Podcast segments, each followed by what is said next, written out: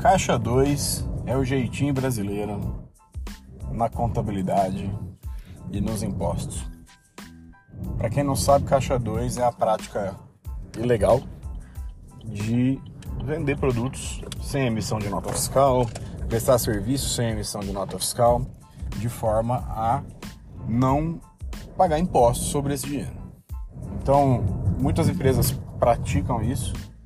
É, infelizmente, a gente não tem como uh, ter nenhum tipo de controle sobre isso enquanto contadores, porque a orientação que a gente passa para os nossos clientes pode ou não ser seguida.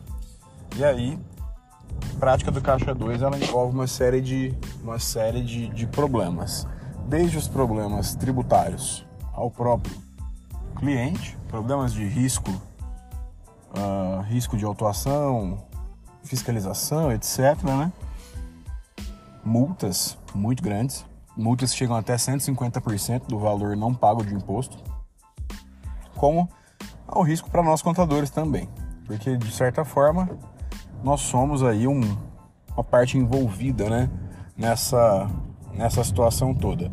É, eu defendo, defendo meus colegas de, de profissão, pois eu sei como é você orientar as pessoas e as pessoas ainda assim resolver fazer a prática do caixa 2. Mas vamos lá, não não ficando só no papo de condenar quem faz caixa 2 porque não é isso. Eu entendo que caixa 2 muitas vezes para algumas empresas é a solução, é a solução para ter algum tipo de margem.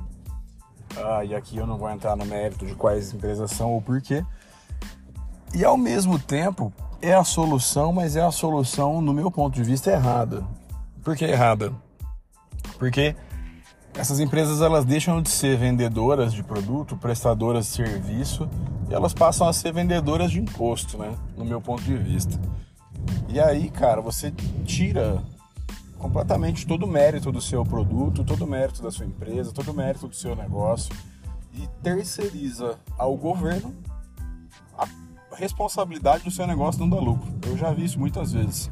Pô, porque o imposto, não sei o que, não ganha dinheiro. Cara, se você não consegue botar margem no seu produto, a culpa não é do imposto. Né? A culpa é de uma questão muito mais complexa, uma questão de trabalho de, de mercado, de trabalho de marca, uma questão de qualidade do produto ou do serviço que é prestado e de percepção de valor do seu cliente. Tem uma série de coisas aí, inclusive custo de insumo, custo de mão de obra, enfim. É muito mais complexo do que simplesmente terceirizar ao governo essa responsabilidade do seu negócio não ter margem por conta do imposto. Mas, ainda assim, tem uma outra coisa que vale muito a pena ser falada. É, eu sempre, sempre que eu vejo um negócio com caixa 2, eu fico um pouco incomodado e até mesmo chateado, porque a gente sabe que quando o negócio não está 100% formal, é, normalmente, se já não está certo, não vai ter informação, a gente não vai ter ferramenta de trabalho para fazer gestão, porque ninguém registra nada daquilo que é feito de maneira ilícita, então absolutamente a gente já começa a, a olhar para isso e pensar assim, cara, não tem nem como esse cara saber se ele ganha dinheiro, não tem como apurar resultado. E fica na cabeça. Já vi inúmeras vezes pessoas dizerem assim: Poxa, minha empresa aqui e tal, eu vou comprar um produto, algum material, alguma coisa, é, com 10% de desconto se eu, não emitir, se eu não pedir nota. Isso é muito comum. Infelizmente, isso é muito comum. E aí, as empresas acham que estão no lucro, os gestores acham que estão no lucro. Mas, cara, eu preciso lembrar: se você é do lucro real, você está tomando prejuízo ao fazer isso. Porque algo que você compra sem nota, além do problema todo que isso já gera, você não pode deduzir na base do imposto de renda e da contribuição social. E se você tivesse deduzindo, ou seja, se você tivesse comprando por dentro, você ia bater 34%. Então, muitas vezes comprar algo sem nota para ter um desconto é a pior coisa que você pode fazer, porque você vai pagar mais imposto. Então cuidado, cuidado na hora de achar que a solução mirabolante, miraculosa do negócio é não emitir nota, não comprar com nota, porque os problemas vêm. Muita gente compra com nota e vende sem nota, o que é um completo absurdo.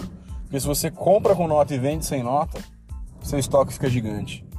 E aí, o que, que você faz? Como que você explica? E aí vira aquela bola de neve da empresa que a empresa que tem um passivo tributário, a empresa que tem lá um estoque gigante e as soluções começam a ser as mais diversas e, e enfim, normalmente isso não acaba muito bem. Então, a dica do dia é tenta sempre ficar muito atento.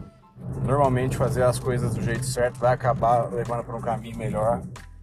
E cuidado, a responsabilidade do negócio não dá lucro não está no governo, e sim na mão dos empresários, dos gestores e de toda, toda a equipe aí que toca o negócio.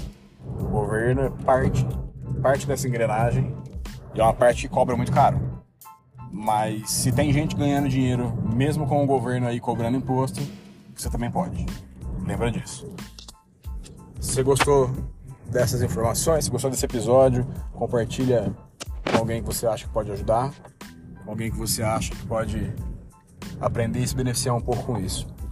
E segue aí, segue o canal, fica comigo pra gente bater mais um papo sobre impostos, contabilidade, tecnologia, financeiro e tudo mais aí que tiver. Um abraço.